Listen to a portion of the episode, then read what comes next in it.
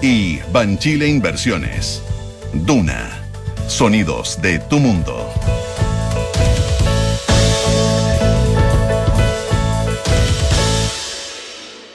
Muy buenos días, ¿cómo están ustedes? Son las 8 de la mañana con 5 minutos. Eh, junto a Matías del Río, a Consuelo Saavedra, iniciamos una nueva edición de Hablemos en Off en Radio Una, en este día, lunes 5 de septiembre del año 2022, Con- eh, más conocido como el día después. Consuelo Nicolás, muy buenos días. ¿Cómo estás, Consuelo? ¿Está la Consuelo por ahí? No la escucho la Yo Consuelo. tampoco. Ahí está, ahí está la Consuelo. Eh, no, pero, pero en todo caso, Bueno. en todo caso, un día en que... ¿De dónde la cifra? Habla, el titular, el los titulares de días con números no es con letras, porque habla, o sea, es tan evidente, es tan Claro. aplastante que plantear eh, las cifras de triunfo, que al final fue, terminaron siendo 61-8 y 38-14, 38-1. 38, 80, 61, 86, 38, Claro, 14. 61.8 y 38.1 Exacto, eh, son números muy elocuentes que luego hay que bajar en ciertas cosas y en ciertos detalles y matices y análisis. Pero ese número es tan impresionantemente aplastante que es eh, el, del, el del titular principal, ¿no? De un día como hoy. Oye, la consola me dice que está en el Comrex 2 y que no la nosotros no la estamos escuchando. Oye, eh, sí, la pregunta, la pregunta es, Hola, Consuelo. ¿estás? Sí, claro. Hola, ahora- Consuelo, ¿cómo hola, estás? ¿Cómo estás? Bien, buenos días. Buenos días. Oye, eh, siete, a, a ver, uno, uno podría pensar que hoy día hay 7.882.958 personas muy felices y 4.860.093 personas muy tristes. Y yo creo que eso es un error. Eh, básicamente, aquí lo que hay es una señal súper clara, lo dijimos varias veces durante el proceso, eh, había un 10-15% que pensaba que esta constitución era, que el proyecto de nueva constitución era fantástico, había un 10-15% que pensaba que la constitución vigente era fantástica. Y entre medio había un 70%, lo que quedó bastante claro, había un 70% que consideraba que había que cambiarla. Eh, que ni una ni otra eran suficientes. Por lo tanto, uno puede pensar hoy día que hay 7 millones de personas que están festejando así Yo diría absolutamente. que hay, no sé, a lo mejor, por poner un número redondo, hay 10 millones de personas que están muy expectantes a que lo que ocurre con el futuro de este país y que no están dispuestos a cualquier propuesta. Propuesta no es lo mismo que cualquier propuesta. Mira qué, qué, qué obvio Claro, suena. Bueno, pero que, que no sabíamos si iba a aparecer eso. Por eso que aquí no ganaron los partidos de la derecha ni, ni, ni, nada que se le parezca. Es una propuesta mal mal parida, disculpando el término, porque a veces suena como agresivo, no creo que sea agresivo, mal parida porque jugaría a veces con tirantez, con pasarle la cuenta a otro, pasarle por arriba, decirle que aquí ganamos nosotros y ustedes van a tener que asumirla, quédense calladitos. Ese tipo de cosas la gente chilena, aparentemente nuestra, nuestro, nuestros conciudadanos, no le gustan, no le gustan, Sí. Consuelo. Perdón. Eh, eh, sí, creo que em, eh, eh, obviamente la, la- la diferencia eh, inesperada, em, independiente de lo que hayamos conversado ayer con, eh, eh, con Roberto Isixson, eh, ¿verdad?, de CADEM, eh, que él decía, bueno, pero es que si le, si, si le sumábamos todo el margen de error No, hacia eh, una opción... No, no, ojo, si le- eh, no, pero espérate, no, yo quiero reivindicar eso porque ayer se nos pasó un ver. detalle. Eh, todo el margen del error y los ponemos en base 100. Y los ponemos en base 100. Exacto. Si los ponemos en base 100, la verdad que eh, está en base 100 es bien, Claro, si le sacábamos él no sabe, no responde. en, en, en base 100 es bien, bien impresionante porque eh, si tú ves las encuestas de las últimas dos semanas en base 100, Pulso Ciudadano decía 59.9, 41. Eh, Atlas, 50, y- pero las que estuvieron más cerca, La Cosa Nostra, 58.2, 41.8. Eh, Black and White, 58.42. Eh, Cadem estaba un poquito más, más, más- Cadem y Panel Ciudadano estaban en base 100, estaban en 55 ambas. ¿Y está- Eh, ¿Estaban solo base 100? eh, to- todas puestas en base 100, todas puestas en base, sí, porque todas suman 100, todas suman 100, sí. Ya, pero el, el no base 100, ya. Pero en base 100, en base, si, si uno pone en base 100 las últimas encuestas, y le agrega el margen de error, uno, uno, llega al llega al 60, pero hay que ponerla en base 100, que es lo que corresponde por lo demás, porque porque mm. no hay no hay indecisos ni no sabe no responde. No hay tercera alternativa en, claro, el, resultado. Claro, pero agregarle el margen de error completo a una sola opción no deja de ser eh, sorprendente, pero a lo que voy es el desconocimiento que tenemos de todas esas personas que eh, no iban a votar con el voto voluntario. Acá estamos hablando de 4.6 millones. de votantes adicionales. Es un 56% más de gente comparado con lo que votó en la segunda vuelta, eh, que ya era un número eh, récord de participación ciudadana de 8,3. Estamos llegando em, casi, casi un poquitito más bajo, según el análisis que tiene Anholster.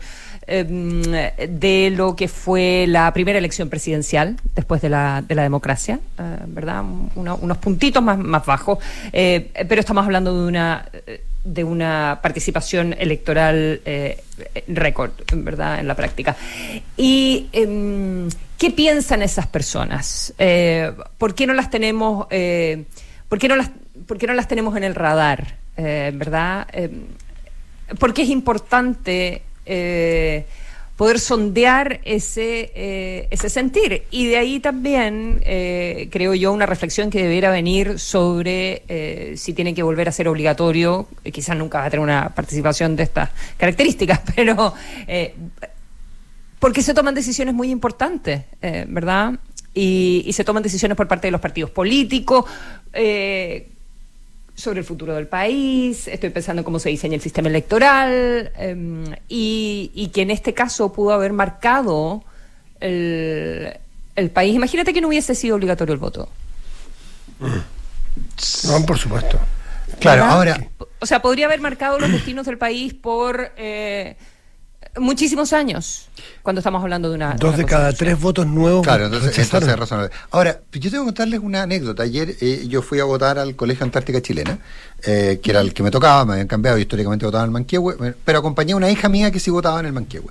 Y me encontré con una persona mayor, ni tan mayor, setenta y pocos, digamos, eh, a quien yo hacía muchos años no veía y me dice, eh, no, mira, ah, te tocó acá votar. Sí, sí, yo votaba aquí antes.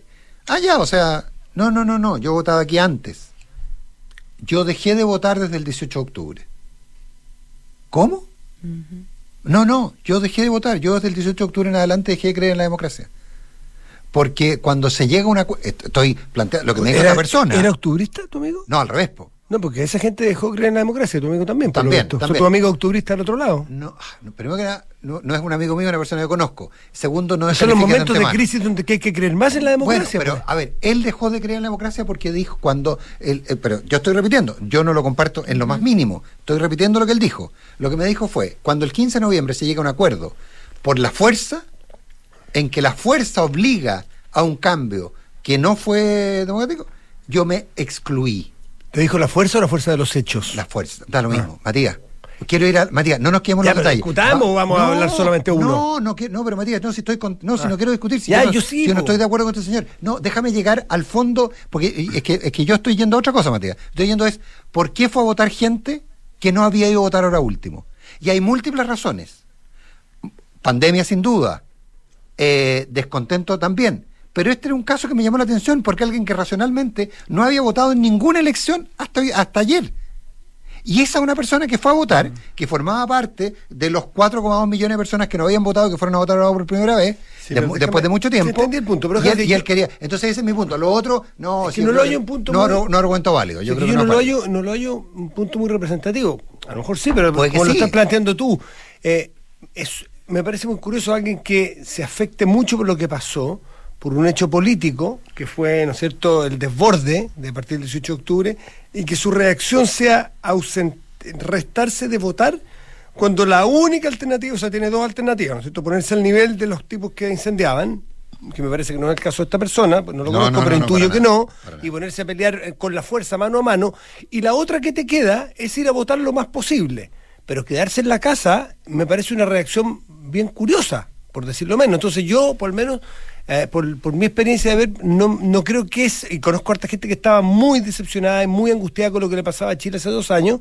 este desborde, eh, pero nunca vi que su reacción fuese eh, ausentarse. Hay gente que se va del país, efectivamente, pero quedarse aquí y, y no ir a votar eh, no, no, no, no, no me estaba pareciendo una acción, al menos que yo la hubiese visto muy No, no, por eso, por eso. Mm. Ahora, pero también te cuento otra anécdota. Íbamos caminando con mi hija después de que había votado y una niñita chica, ha tenido 18 años, le dice a su mamá, voy a votar rechazo. ¿Y por qué va a votar rechazo? Le dice la mamá. Esto lo escuché. Eh, no, porque no quiero irme de Chile. Entonces, claro, probablemente será alguien que había escuchado a su padre o a alguien, algún adulto decir que si ganaba, que si ganaba la prueba se iba de Chile. Entonces, claro, tienes, tienes, y esa probablemente era una persona que no había votado, era una chiquilla que votaba por primera vez. O sea, como te digo, es tan amplio el margen, es tan amplio el margen. eh, que- Veamos, veamos dónde. Sí, perdona, Nico. sí, dale tú, no, dale tú, el porque es tan amplio el margen que. Que, que, que- que- ¿cómo puede ser que tú solo consigas ganar en cinco, que el rechazo, el apruebo haya ganado solo en cinco Pero comunas? pareció una avalancha, esas avalanchas que, Cinco comunas. pasan por arriba de todo. Sí, es, es- eso es muy fuerte. Colchane 90 y algo por ciento. Sí, claro, bueno, que- que Sí, es son, son entendibles por ir viendo el caso, el- ese es el caso a caso de por qué, por qué tanto voto rechazo. Hay voto rechazo por el agua, hay voto rechazo por plurinacionalidad, hay voto rechazo por inmigrantes, hay mucho rechazo, por- hay múltiples temas. Múltiples temas. Sí, sí. Eh, ¿dónde, ¿Dónde aumentó la, la participación? Em, eh, recomiendo lo- los que puedan eh, Sí. visitar ma- más, en detalle en Decide Chile, ¿verdad? El, el dossier que, que publicó Holster ya con, como con datos más granulares. eh, ya Sí. eh, la participación, ¿dónde, ¿dónde subió? Lo que estábamos hablando, ¿de dónde vienen eh, esas personas? Dice que subió en todos los grupos, pero que en, en proporción, digamos, aumentó más en mujeres mayores de, 50, y- de 54 años, Sí. desde 46 a 80%. Sí, claro. ¿Ya? De 46% de participación. De, esto está comparando la segunda vuelta, ¿ya? O sea, hace un par de meses nomás. De 46 a 80% las mujeres mayores de 54. Los hombres mayores de 54 aumentan la participación de 45 a 76. También muy importante. Y hombres menores de 34 años, los más jóvenes, que aumenta de 49 a 50. O sea, 31 puntos de aumento eh, de, de participación en ese eh, subconjunto, digamos, en ese grupo etario. Oye, eh, me cuenta alguien que, que estuvo en la cocina del, llegó, del- del- el mismo. del 15 de noviembre, eh, que quien había insistido hasta el cansancio. Y, y es alguien que no pertenece al grupo de la persona que quiere reconocer. Exactamente. Que no, no, claro, que había sido el. eh, el tiene el- nombre y apellido el voto obligatorio. Ese día de la de que se estaba discutiendo todo y estaba todo tiranteado, hubo un nombre El, propio. el- entonces presidente del Partido Demócrata Cristiano y posterior constituyente fue Achaín. Fue quien insistió hasta el cansancio en el voto y obligatorio. quien, quien nos lo dice no es cercano. No, no, no, no es nada, cercano nada. ni nada. Dice, la historia tiene que rescatar y tiene que reconocer porque esta persona estuvo allí en esa reunión y dice, Y es alguien que estuvo ahí esta fue la adentro. persona que dio la pelea hasta el final y la ganó y los resultados son los que ustedes están esbozando, eh, Consuelo. Oye, y otra persona, y otra persona que nos estaba escuchando me dice, fue de tanto que insistió, se lo aceptamos. De- o sea, casi como ya, bueno, fue. en fin. Mira, son Eh, esos detalles que cambian tanto la Bueno, historia. otro- ¿no? sí, también va, también va a ser interesante ver, eh, eh, bueno, difícil saber si, si, de- si es la multa, si la gente de verdad eh, cree que le iba a llegar la multa, la justificación, etcétera, etcétera, el carácter de, de la elección. ¿Cómo funcionaron los nuevos locales eh, y todas las dificultades que había antes para llegar al local de votación, que era complicado, y con, con la cifra récord de consultas que hubo en el CERVEL, eh, ¿verdad? Si era más fácil, efectivamente, si, si los locales estaban más cerca y si eso pudo también eh, haber aumentado la, participación, digamos, cuando la gente veía dónde era su local y decía, ah, me queda al lado, voy. Eh, el fin de la pandemia. Oye, la, la persona que nos, que nos cuenta esto en todo caso es Ena Fonbaera, eh, Ah, que me autorizó a que diéramos su nombre. Eh, la que nos cuenta esto es Ena Fonbaera. Ah, eh, y, y, bueno, la, la otra persona me escribió en anónimo, no puedo decir quién fue el que me dijo, tanto insistió que al final le dijimos que bueno, esa eh, eh, me- no, no, no me ha autorizado a que, a que dé su nombre. La pregunta que queda aquí en adelante es si es que la respuesta de ayer se circunscribe solamente a un texto, porque ojo que hoy O día, hoy- o, o si los maximalismos que son que fueron castigados según eh, incluso presidentes de los partidos socialistas democráticos, en fin, que aquí se castigó un maximalismo en un texto, si es aplicable a las políticas que el gobierno está echando, eh, eh, empujando, que legítimamente empuja porque estaban dentro de su programa. Dicho en otras, en otras palabras, el gobierno va a tener que modificar en algo su día a día respecto de lo que pasó ayer. ¿Son dos temas totalmente separados o necesariamente hay que juntarlos y hay que pensar que el gobierno tiene, por ejemplo, para llevarlo con, con cosas concretas, ¿tiene algo que ver esto con la reforma tributaria? ¿Tiene algo que ver con la reforma de pensiones? se tiñe el resultado de ayer en su espíritu Hay cambio programa. a lo que claro a lo que va a hacer el gobierno eh, esa es una jugada que el gobierno tiene que hacer y esa es una presión yo anoche que tuve el privilegio de estar ahí en un debate y en los debates Mm. tienen eh, tienen con luces y sin luces o sea decir Muy interesante también estuvo Estado Nacional anoche. Estuvo muy interesante. Yo creo que vimos claramente esos dos espíritus. Y hay un espíritu, por ejemplo, que legítimamente puede pensarlo así, el Partido Comunista, yo veo que está hoy día parado en esa, en esa, en esa disposición, en la disposición de que no nos chantajeen. No nos chantajeen de que cambiemos nuestro programa eh, reform- reformador. ¿Ese es el Eh, PC? tienen el- sí, están con temor a que el gobierno se deslave, que el gobierno cambie un poco, porque el socialismo democrático tienda a moderar algunas reformas. Yo creo que ese es el punto que viene de aquí en adelante, no solo cambios de gabinete, no solamente eh, cosas formales, sino que el- el- el- si el presidente estima que el resultado de ayer va a influir en lo que tiene que hacer como gobernante en los días que le quedan, en los tres años que le quedan.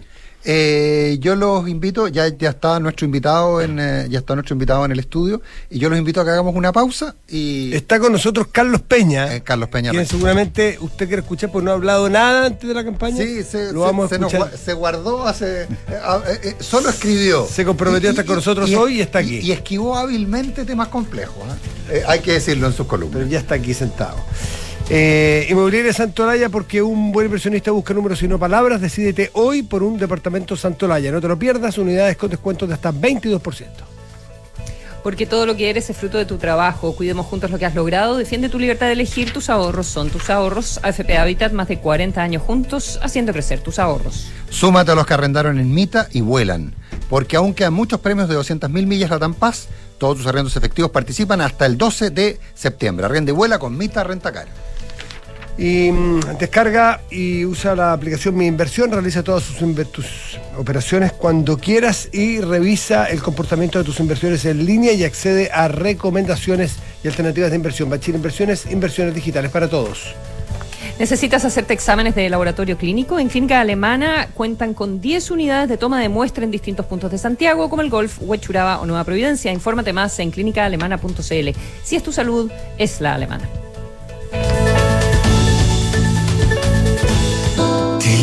Su gente. Somos los que creemos en el esfuerzo para lograr grandes cosas. Los que ahorramos para construir un mejor futuro. Los que nos levantamos día a día para sacar adelante a los nuestros y a todo Chile. Cuidemos juntos lo que hemos logrado. No solo por ti, sino también por tu familia. Defiende tu libertad de elegir. Tus ahorros son tus ahorros. AFP Habitat. Más de 40 años juntos, haciendo crecer tus ahorros. Comita arrienda y. Ahora tus arriendos Mita te llevarán a volar porque somos el único rentacar que te hace acumular millas la Paz. Con Mita arrienda y. Así es, arrienda tu auto y podrás ganar 50, 100 o 200 mil millas la Paz en tus arriendos entre julio y septiembre. Con Mita arrienda y. Mita, elige tu destino, nosotros te llevamos.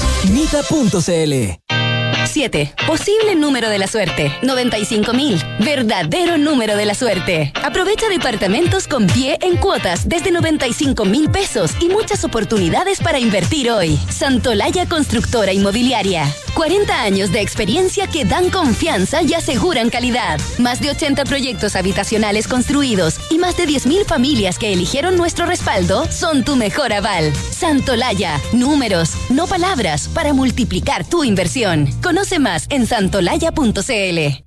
Desde que me pagan intereses por el saldo que tengo en mi cuenta vista de Banco Consorcio, por fin hay alguien que me paga a mí. Y no todo es. Gordo, ¿pagaste la luz? Don Andrés, recuerde pagar los gastos comunes. Señora, aquí está la cuenta. Pide la cuenta más de Banco Consorcio, una cuenta vista que te paga un 10.25% de interés anual solo por tener saldo en ella. Pídela 100% online en consorcio.cl. Tasa de interés anual calculada en base a tasa política monetaria del Banco Central más 0.5% al 1307-2022. Infórmese sobre las comisiones asociadas a la cuenta más. Otorgamiento sujeto a evaluación comercial. Infórmese sobre la garantía estatal de los depósitos en su banco en www.cmfchile.cl. Olvidarte me cuesta tanto. La artista ícono del pop español regresa a Chile, Ana Torroja, Tour Volver. Sábado 12 de noviembre, 21 horas, Gran Arena Monticello. Entradas por topticket.cl. Ana Torroja en concierto. La entretención está aquí. Descúbrela en granarenamonticello.cl. Hola vecino. Hola. Uf, partir un negocio nunca es fácil, pero contar con una mutualidad que te acompañe en cuidar la seguridad y salud de tus trabajadores, eso lo hice de una con la H. Une a tu equipo a los más de 2,7 millones de trabajadores que ya se fueron a la segura. Súmate de una con la H. Las mutualidades de empleadores son fiscalizadas por la Superintendencia de Seguridad Social www.suceso.cl. Descarga y usa la aplicación Mi Inversión. Con ella podrás realizar operaciones en cualquier momento del día, revisar el comportamiento de tus inversiones en línea y acceder a recomendaciones y alternativas de inversión de forma 100% digital desde tu celular. Hazte cliente hoy mismo en banchileinversiones.cl. Banchile Inversiones. Inversiones digitales para todos. Equipo, hoy le damos la bienvenida a la nueva gerenta Juanita Segura. Oiga, jefe, ¿no nos iremos a equivocar nuevamente? No, Ramírez, porque esta vez lo evaluamos con Mando Medio. Elegimos a la Segura. En Mando Medio somos expertos en selección, evaluaciones y mucho más. Conoce más en mandomedio.com. Y ayer, de nuevo, un amago incendio en los locales de enfrente. Parece que fue una falla eléctrica, según me dijo don Javier. Así supimos. Hay que estar atento a las mantenciones. Nosotros ya hicimos todos los chequeos. Y hasta le sumamos el detector de humo a la alarma Verisur. Los de Verisur. Mira qué bueno saberlo. Eso nos falta a nosotros. Un detector de humo en el local. Y así estar más tranquilo. Eso. Y además el local les queda protegido con cero visión. Complementa tu alarma Cero Visión con el dispositivo de detección de humo. Contrata llamando al 600-385-0003 o calcula online en verisur.cl. Activa Verisur. Activa tu tranquilidad. Hablemos en off. Nicolás Vergara, Consuelo Saavedra y Matías del Río están en Duna.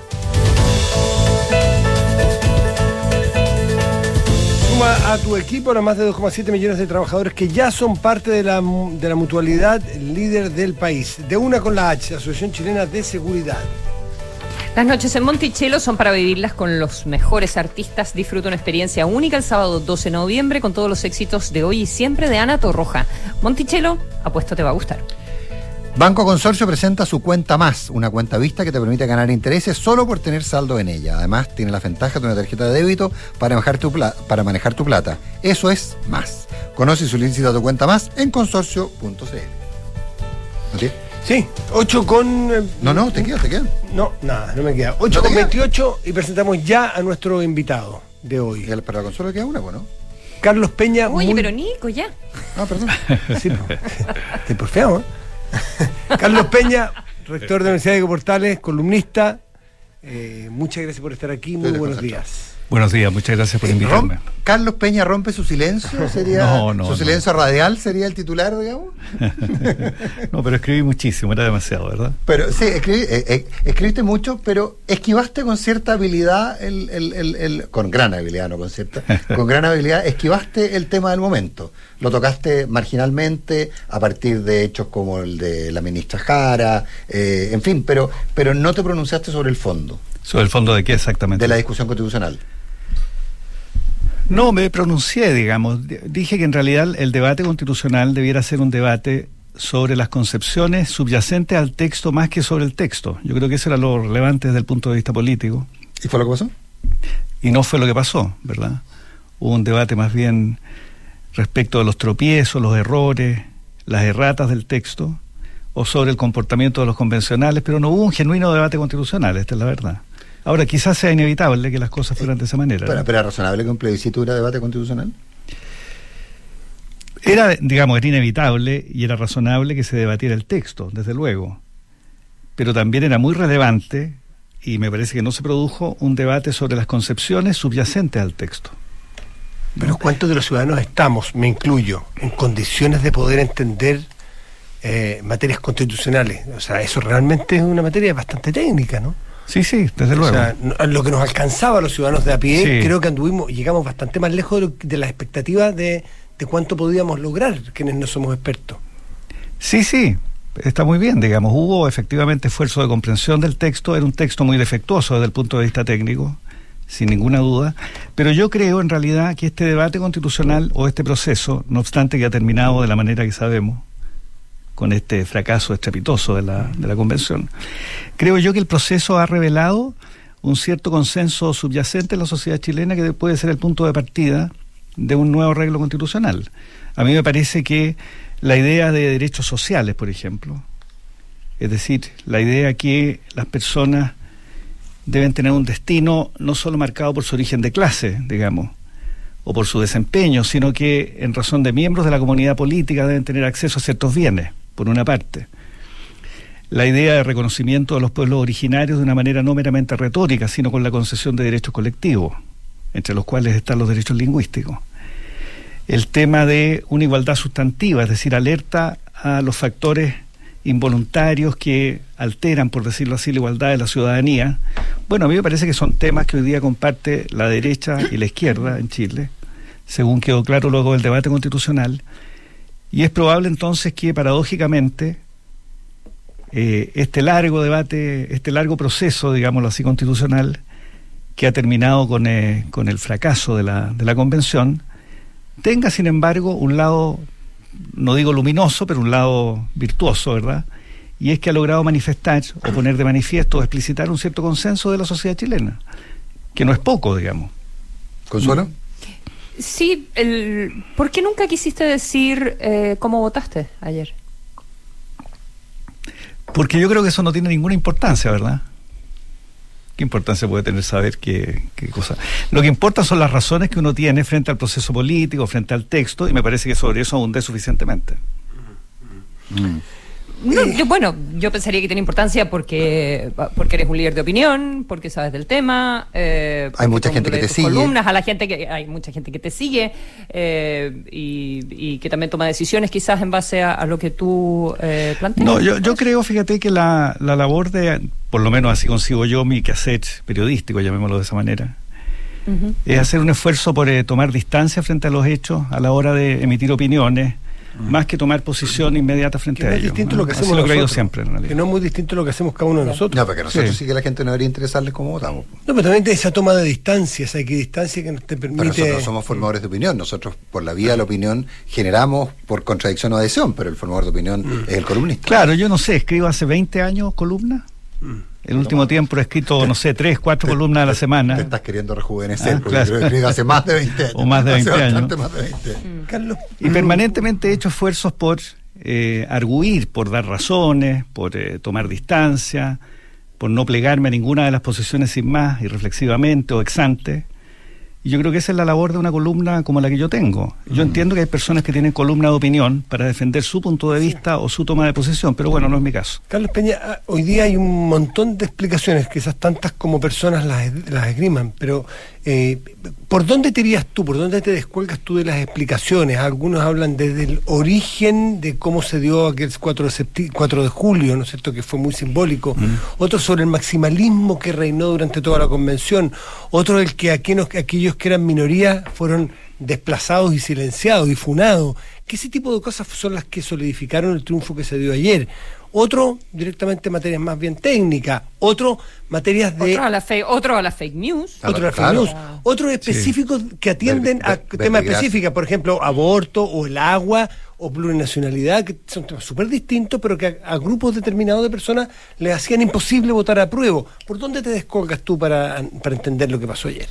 Miren, yo tengo la impresión, pero claro, muy pronto para, para saberlo, ¿verdad? Pero yo arriesgaría la siguiente hipótesis. A mí me parece que el resultado de ayer mostró una abierta distancia, una abierta disonancia entre una cierta manera de concebir los problemas del Chile contemporáneo, que ha expuesto particularmente el Frente Amplio y la generación que hoy día está en el poder, por una parte, con la manera en que la ciudadanía y la cultura pública de Chile, que es producto de las últimas décadas, se concibe a sí misma. Yo creo que hay una cierta discordancia, ¿cómo decirlo?, de sensibilidad, de autocomprensión entre la visión que, este, que esta élite generacional que está hoy día en el poder tiene de los problemas de Chile y la manera en que las personas vivencian su propia situación.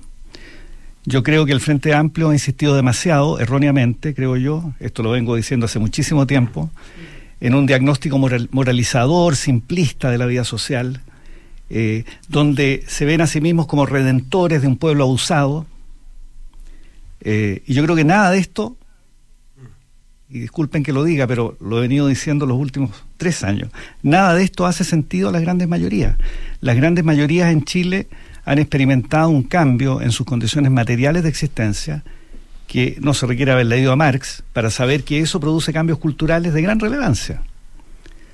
Pero el Frente Amplio persiste en una autoimagen, en una comprensión de sí mismo como un grupo redentor de la sociedad chilena. ¿no? Y esto no le hace sentido a las personas. Redentor incluso eh, a redimiendo a personas que no saben que quieren ser redimidas. Pero por supuesto, ¿no? en todo redentor hay un cierto paternalismo, claro. que es una forma oculta e inconfesada de desprecio, digamos. ¿no? Y algo de eso le pasa, creo yo, al Frente Amplio. ¿no? Es un grupo con un diagnóstico de la sociedad chilena simplista, con entusiasmos conceptuales totalmente prematuros, propios de personas que no han madurado intelectualmente, muchos de ellos, y que entonces están presos de un entusiasmo casi, o estuvieron, eh, confío, presos de un entusiasmo casi adolescente. ¿no? A los adolescentes les pasa eso, los adolescentes suelen creer, de pronto cuando descubren el pensamiento abstracto, que ellos son capaces de ver cosas que los más viejos no son capaces. Que ellos por vez primera atisban un horizonte que los otros no lograron nunca ver. Bueno, algo de eso estoy exagerando. No, no, no le sé. pasa, No le sé pasa y sé le pasó al Frente Amplio. ¿no? Eh, diagnósticos plagados de lugares comunes, de simpleza sociológica, con poca sensibilidad a los cambios culturales. Yo creo que eso es lo que ha ocurrido.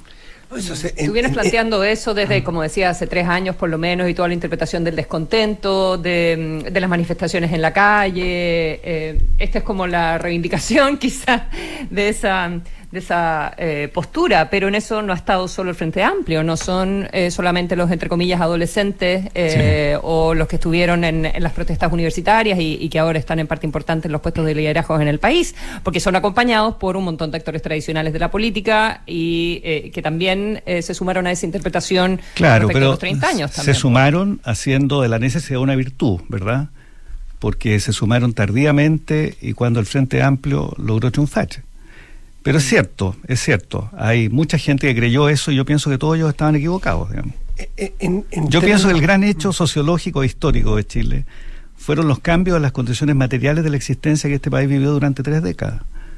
Y eso plantea una serie de problemas que es necesario resolver, por supuesto. O sea, siguiendo Cuando uno análisis- dice modernización, no dice paraíso, desde sea, luego. Siguiendo el análisis marxista, siguiendo el análisis marxista de las condiciones materiales objetivas, las condiciones materiales objetivas de este país cam- cambiaron durante 30 años y se hicieron ahora eh, eh, y, y se marcaron a fuego. Por lo tanto, pretender cambiarlas es un error porque lo que ocurrió fue en la lógica del análisis marxista que cambiaron las condiciones materiales objetivas. Claro, lo que yo diría es que al cambiar las condiciones materiales de la existencia de las personas, cambian inevitablemente o cambia inevitablemente la cultura, la manera en que las personas conciben su interacción y se comprenden a sí mismas. ¿no? Y la tarea de la política entonces es lograr inteligir, lograr comprender, lograr dilucidar esos cambios culturales y el componente normativo que tienen. Yo creo que esa es la tarea pendiente de la política hoy día en Chile. Yo pienso que Chile, cuando cambió sus condiciones materiales durante largo tiempo, modificó sus pautas culturales y está pendiente la tarea de descubrir cuál es el contenido normativo que está latiendo en la sociedad chilena. Que no es el abandono, creo yo, de los rasgos fundamentales del Chile contemporáneo, sino atender a algunas de las patologías más evidentes de la modernización de Chile. ¿no? Temas como la vejez, temas como eh, la enfermedad, las flechas del destino, que a todos algún momento nos van a llegar, ¿verdad? Compartir ese riesgo, creo yo, es una de las demandas pendientes de lo que ocurrió en Chile. Pero todo lo demás, todo el- simplismo exagerado que de pronto copó la esfera pública, creo yo, se ha, se ha revelado eh, culturalmente erróneo. No hace sentido, creo, a las grandes mayorías. Esto no quiere decir, desde luego, que yo piense que hay cierto componente normativo que debamos dejar de lado. Yo pienso que el reconocimiento de los pueblos originarios, eh, el reconocimiento de que hay obstáculos, digámoslo así, mudos e invisibles a la igualdad, como el género, la diversidad, el origen étnico, eh, merecen ser atendidos efectivamente. ¿no?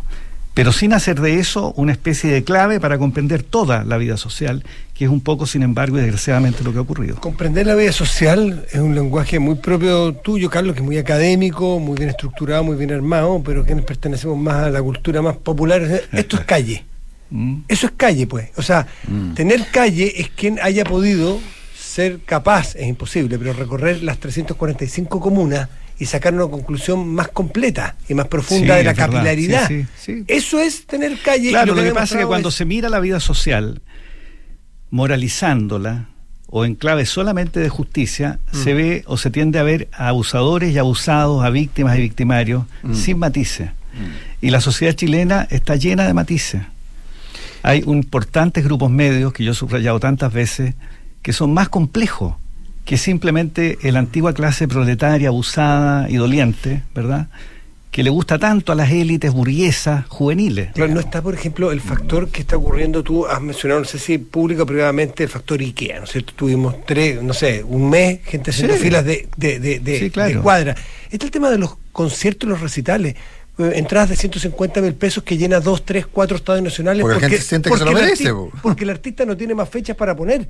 Pero alguien dice, si pudiese ir a más fechas, se llenaría completo. Entradas de más de 100 mil pesos. Claro, entonces Eh, los desafíos de la sociedad chilena tienen que ver con eso, tienen que ver con una cultura, bueno, del consumo, o sea, el consumo como una experiencia liberadora de sectores históricamente proletarios, excluidos del consumo, un abierto e intenso proceso de individuación de la sociedad chilena que explica en buena parte eh, este impulso identitario que de pronto coge a las nuevas generaciones.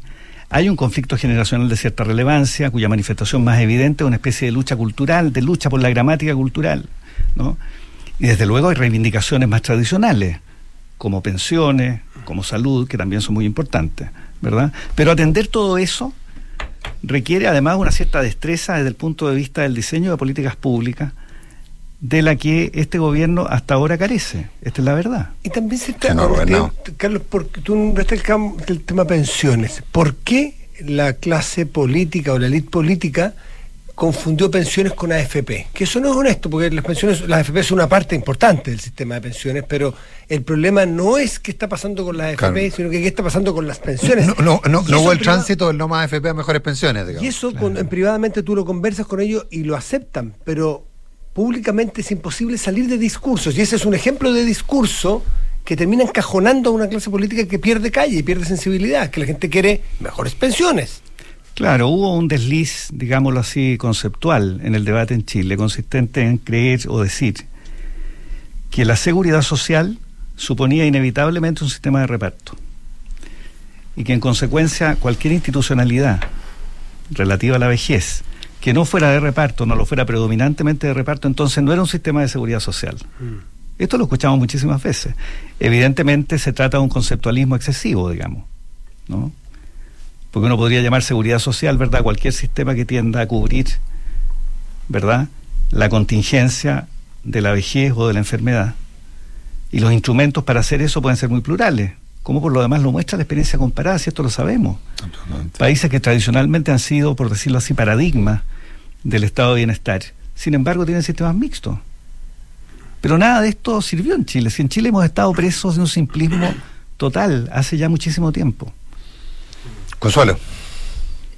¿Qué, mm, qué- qué piensas, qué crees que se debiera y qué piensas que va a hacer el gobierno en, en esta etapa? Eh, se viene un cambio de gabinete, eh, se espera en las próximas horas o, en- dentro de esta semana, eh, probablemente. Eh, ¿Queda completamente derrotado el gobierno? ¿Cómo estás viendo esa, esa parte más política? Bueno, hay una derrota evidente, ¿no? Pero yo creo, fíjate, eh, Consuelo, que una de las virtudes del político es la capacidad de hacer de la, de la necesidad una virtud. ¿ah?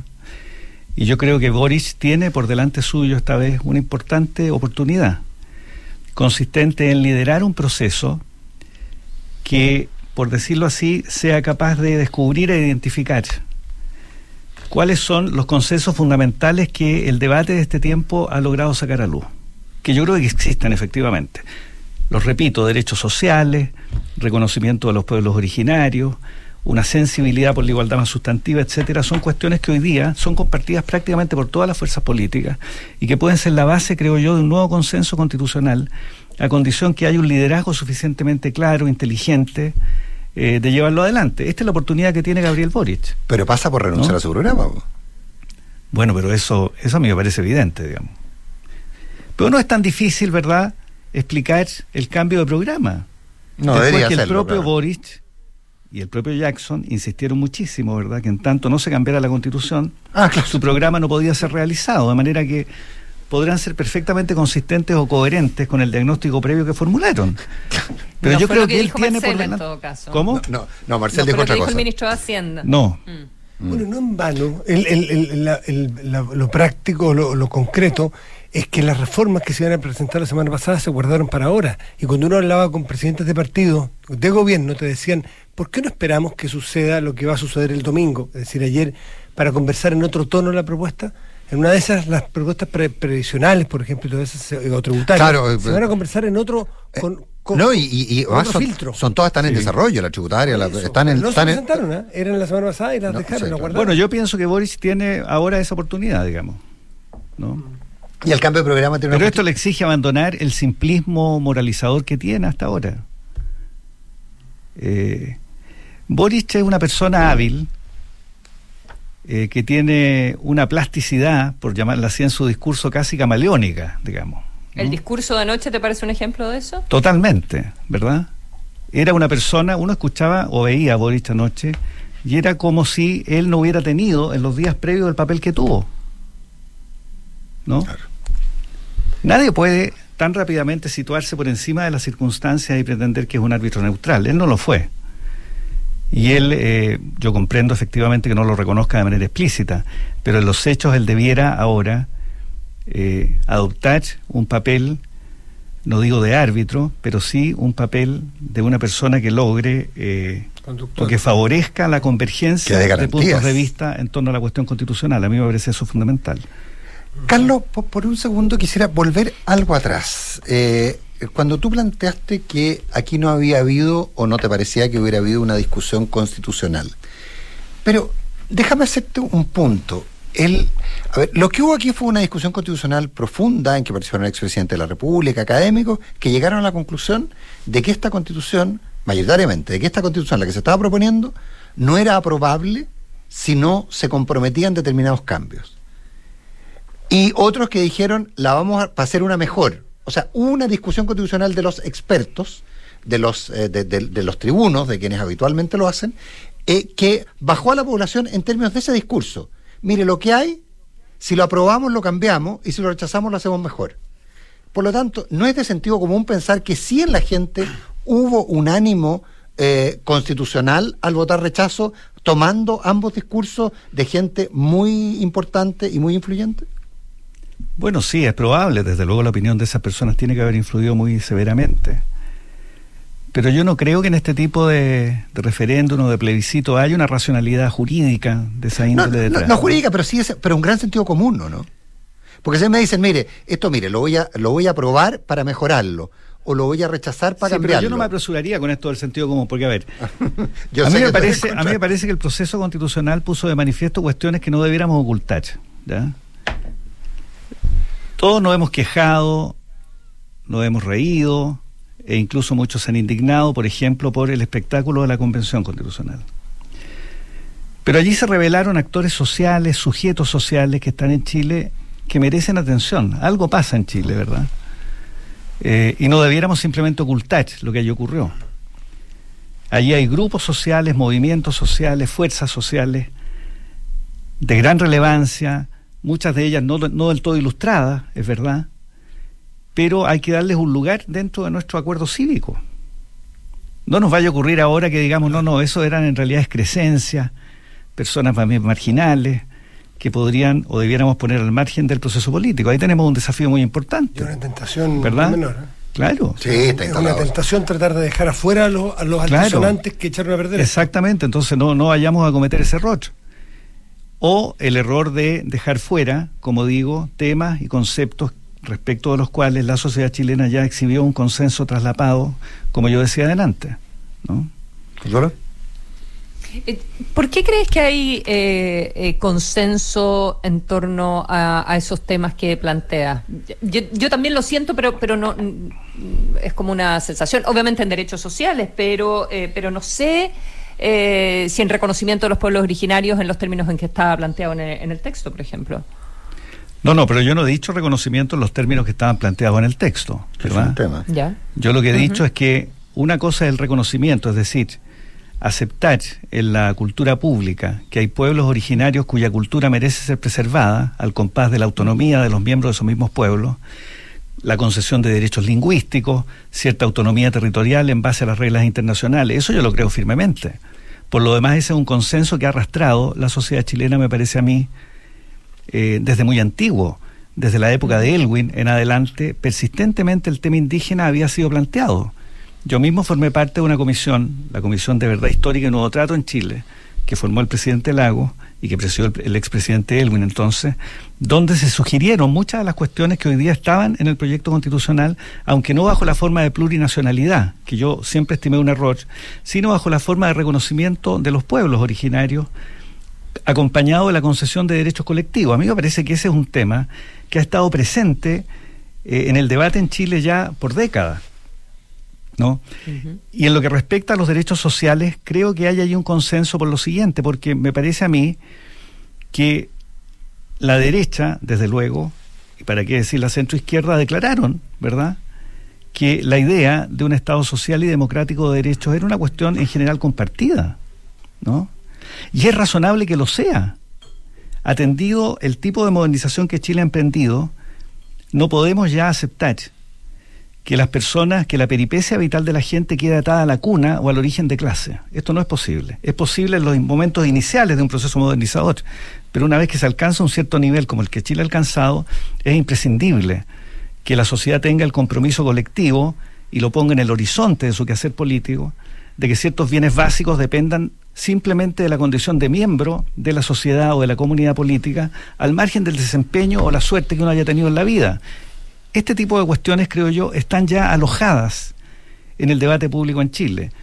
Y solo hace falta un buen liderazgo político e intelectual capaz de organizar un cierto consenso en torno a ella. El problema de Chile es que eso no existe, digamos, no hay un liderazgo político de esa índole, ni hay claridad intelectual para hacerlo. Pero eso está ahí. ¿no? Carlos, pero yo, yo in- ins- insisto en la lógica, en una lógica un poco más de análisis. A ver, o sea, no, no, no de análisis. Tú, ma- ma- tú, tú conoces mucho más los mecanismos psicológicos, probablemente podrás citar al autor, pero hay quienes, hay, hay quienes, hay autores que yo he leído que no recuerdo quiénes son, que sostienen que, el que a la gente no le gusta mirarse al espejo, porque en general no le gusta lo que ve.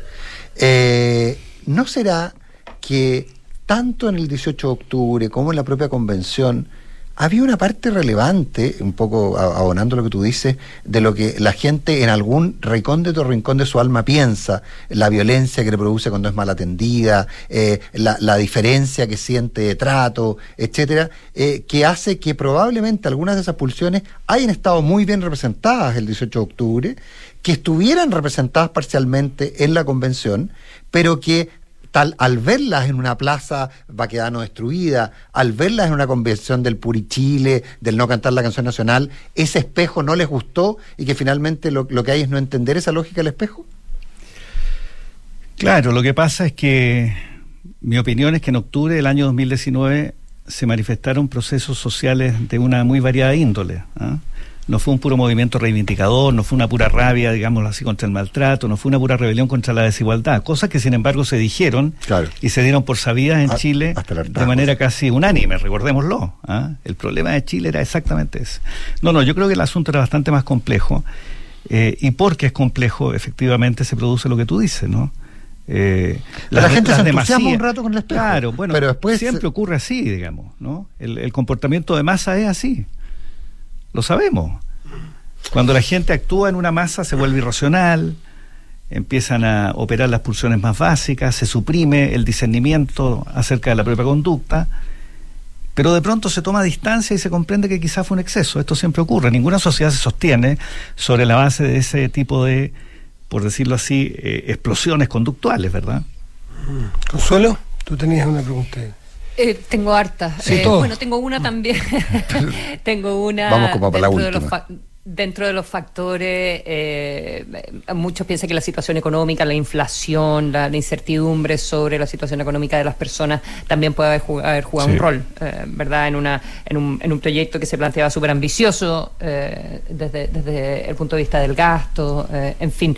Eh, uno, si, si te parece que eso puede haber influido, pero lo otro, ¿qué, qué modelo de, de convención eh, crees tú que es el que se va a implementar? Sí, yo, yo pienso que la- los factores económicos deben haber influido sin ninguna duda, la inseguridad, eh, la torpeza del gobierno del manejo de ciertos temas públicos, no debe haber eso ninguna duda. Respecto del tema de la convención, eh, o más bien del proceso constitucional que comenzará ahora, o que debiera comenzar muy pronto, yo creo que debe ser una convención. A mí me parece que hay buenas razones jurídicas y políticas para sostener que debe ser una convención. Es muy difícil eh, volver atrás en eso. Podrá, desde luego, discutirse cómo se compone o se escoge esa convención. Recordemos que las reglas relativas a la composición de la convención constitucional que estamos dejando atrás fueron reglas transitorias constitucionales, o sea, reglas que ya se extinguieron por el mero transcurso del tiempo, pero en cambio dentro de las reglas permanentes de la Carta de 1980, que se ha decidido mantener, no lo olvidemos, dentro pero- de las reglas permanentes está la convención. Luego tiene que haber una convención y habrá que discutir entonces cómo se compone y cómo ahora, se la elige. Ahora esa regla permanente podría modificarse eventualmente. Podría modificarse, pero yo creo que es políticamente imposible modificarla. Ahora, lo que yo sí creería es que un buen sistema es una convención asistida permanentemente por una comisión de expertos. Esto a mí me parece, me parece imprescindible. Una, una, una- una- una- perdón, Es una- que hace rato me pregunto que quería preguntarle algo. Yo sentía lo contrario, qué curioso. Dale. Dale. No, dale tú, dale tú, dale tú, dale. Dale. No, pero una, una convención de expertos, Carlos, que, que, que proponga un texto previo o que trabaje en conjunto. No, no, no, no, no. Que trabaje en conjunto y permanentemente. La voluntad colectiva del pueblo debiera radicar en la convención, desde luego. Pero asistida permanentemente por una comisión de expertos que allegue información, que vaya corrigiendo los planteamientos, afinándolos, etcétera. Eso me parece absolutamente fundamental. Hablaste del Frente Amplio y qué debería ser la derecha, qué debería ser ahora, la oposición. Bueno, la derecha ojalá no, no se deje llevar por la soberbia a la que están dada, no lo olvidemos, y que no se infatue, digamos, con eh, lo que ha ocurrido, porque lo que ha ocurrido no es un triunfo de la derecha para nada, creo yo. No, no le vaya a ocurrir a la derecha lo que le ocurrió al Frente Amplio y lo que le ocurrió a Piñera Lo que me decía Matías hace un rato. creer, ¿verdad?, que los triunfos electorales son adhesiones ideológicas a la propia agenda. Las cosas no son así. ¿no? Estamos en presencia de un fenómeno, de un proceso social muy complejo que no se ha resuelto. Yo creo que subyacente, por debajo de la cuestión constitucional, sigue habiendo un conjunto de problemas y de procesos sociales que no hemos comprendido cabalmente y que es imprescindible reflexionar sobre ellos para poder en algún momento resolverlos, que van a plantear grandes desafíos a la sociedad chilena. ¿no? Eh, la ruptura de la idea de Estado Nacional, que ya se produjo en mi opinión, la cuestión generacional, el proceso de individuación cultural que Chile está experimentando, la migración, que es muy importante, y que en vez de incrementar por decirlo así, la cultura de clase proletaria va a incrementar la cultura de los grupos medios. Básicamente porque los inmigrantes, detengámonos un momento en esto, son personas con particular propensión al logro. Nadie migra para incorporarse al proletariado del, del país vecino, la gente migra por anhelos de ascenso y de mejora. Eh, yo creo que todo esto va a desafiar muy profundamente a la sociedad chilena. Y para hacer frente a ese conjunto de desafíos hay que abandonar el simplismo del que hemos estado presos durante ya tanto tiempo, por favor. El simplismo del lucro primero, recordémoslo. De la gratuidad universitaria después. En Chile, mientras discutíamos acerca de la gratuidad universitaria y transformábamos eso en el tema central de la agenda pública en Chile, las calles se llenaban de personas sin hogar. Pero el simplismo, el simplismo por ese lado yo creo que está bien explicado, pero el simplismo porque la delincuencia solamente es más, más años de cárcel y solamente eh, más armar más a la gente, estoy exagerando ya al extremo, esos simplismos también son igualmente nocivos para una, compre- una comprensión colectiva de Sí, futuro. digamos. pero hasta por ahí nomás, porque en realidad cuando hay problemas de seguridad pública, como los que Chile está experimentando, en el sur o en las ciudades, eh, hay algo que es ineludible. La única manera de controlar la violencia es ejerciendo la fuerza del Estado. ¿Por qué olvidamos esa lección tan elemental? Se viene olvidando, se viene olvidando hace rato. O sea, pero los simplismos están en todos los sectores. Eso, eso. Sí, sí, no, no, por supuesto. Yo no quería decir en absoluto que solo el simplismo le, le cae al Frente Amplio. Yo creo que la derecha en general, históricamente, ha sido simplista. Desde Pero- luego en las últimas décadas. Pero probablemente el simplismo moralizante, ese sí se lo Sí, deja. los problemas reales de la gente, ¿y por qué, para qué hablamos de constitución si lo que la gente lo que importa es No, la eso seguridad? también es un simplismo. También es un simplismo. Consuelo, Matías Carlos, nos vamos. Eh, el dólar está a 8.20 8.50 aproximadamente. Eh, cae relativamente poco en relación al cierre del viernes, 2,1%. El mercado ya había apostado bastante a este y, resultado. y- y tenemos, sí, el mercado. Y tenemos nueva primera ministra en el Reino Unido y Rusia no le abrió el gas a Europa, temas que nos van a ocupar durante la semana. Consuelo. Carlos Peña, muchas gracias. Por estar buenos aquí. días, gracias, Nos vemos. Buenos días. Hasta luego.